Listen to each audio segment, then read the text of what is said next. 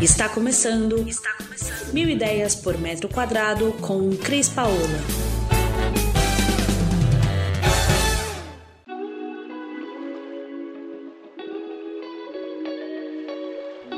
Olá, Cris Paola, direto aqui do meu canal de podcast, trazendo mais dicas para você. E hoje vamos trazer algumas regras básicas de Feng Shui para que você observe dentro da sua casa. Mas você ainda não sabe o que é Feng Shui? Então eu vou dizer para você. Feng Shui é uma antiga arte chinesa de harmonizar o fluxo de energia entre você e o seu ambiente. A importância de aplicar o melhor fluxo dessa energia dentro da sua casa é porque com isso você vai trazer muitas coisas boas para você, desde sucesso, prosperidade, relacionamentos.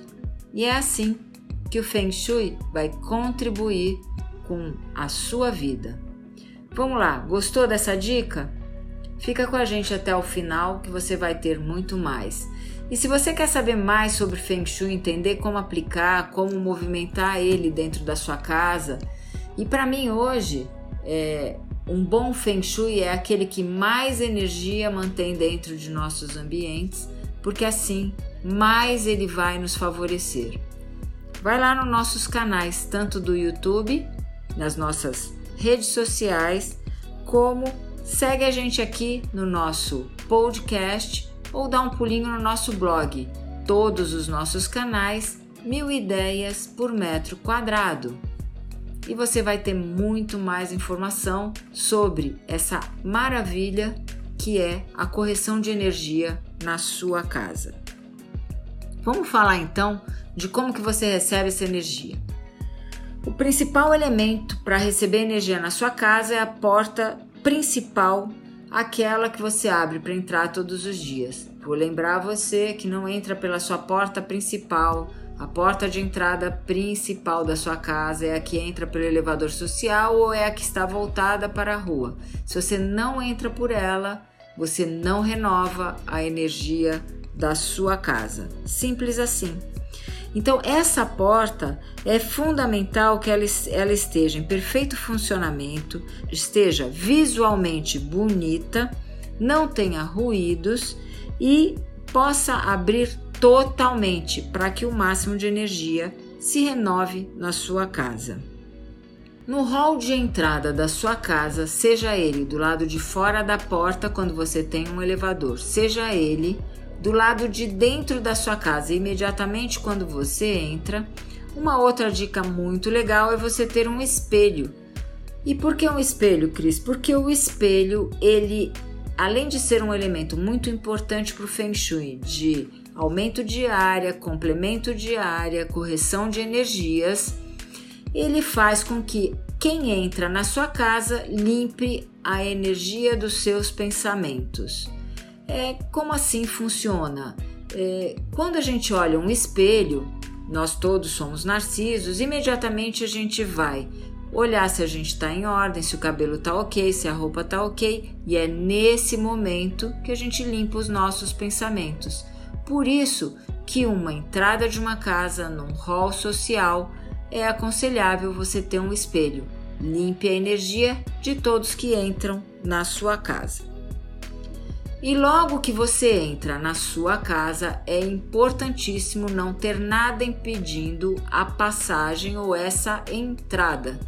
Porque se tiver algo que estiver bloqueando a sua passagem, automaticamente está bloqueando a energia que lá entra. Então, mantenha esse acesso sempre livre para que o máximo de energia possa te trazer benefícios. Vamos falar um pouco de quarto? É uma outra dica bem legal. No quarto, tenha sempre a sua cabeceira encostada numa das paredes, de modo que você veja a porta de quem chega. A visão da porta ela é muito importante, pois quando a gente não tem a visão da porta, o nosso cérebro inconscientemente nos deixa em estado de alerta. E para quem tem uma sensibilidade, com relação a isso, vai ter dificuldades de dormir. Outro ponto bem interessante do quarto é nunca ter nada entulhado embaixo da sua cama. embaixo da nossa cama, se a gente não tiver espaço e precisar ter algumas gavetas. Não guarde além de lençóis e toalhas, ou seja, o seu enxoval. Outros objetos podem ser prejudiciais à sua saúde e ao seu sono. Nos seus banheiros, é uma outra dica que eu tenho para te dar, mantenha sempre portas, tampa do vaso e ralos fechados.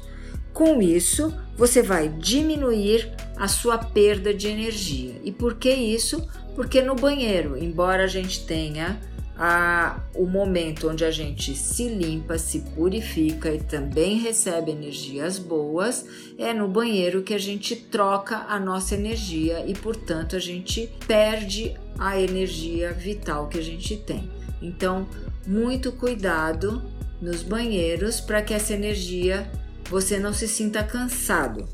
E eu queria falar por último da nossa cozinha tenha seu fogão. O fogão é um dos elementos mais importantes no Feng Shui, porque o fogão ele ativa a nossa prosperidade. Quando eu falo do fogão, ele não só ativa a nossa prosperidade dinheiro, mas ele ativa também a nossa prosperidade pessoal, a nossa relação com, com nossos amigos, com nossos parceiros, e é fundamental que o fogão da sua casa funcione perfeitamente, esteja sempre limpo e em ordem, mesmo após o uso. Então eu encerro por aqui hoje algumas dicas que assim que você ativá-las, imediatamente você começa a receber do universo boas energias e coisas legais fluindo na sua vida.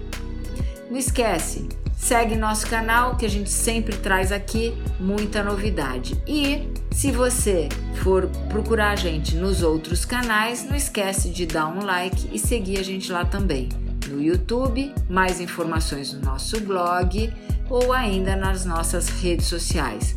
Todos mil ideias por metro quadrado. E eu aproveito o final do nosso podcast para agradecer a nossa audiência em todo o mundo e no Brasilzão, que a gente também está bem presente. Eu gostaria de agradecer quem nos segue nos Estados Unidos, Alemanha, Singapura, Portugal, Irlanda, Holanda, Croácia, Países Baixos e Itália. Um beijo grande para vocês e a gente se vê aqui no nosso canal.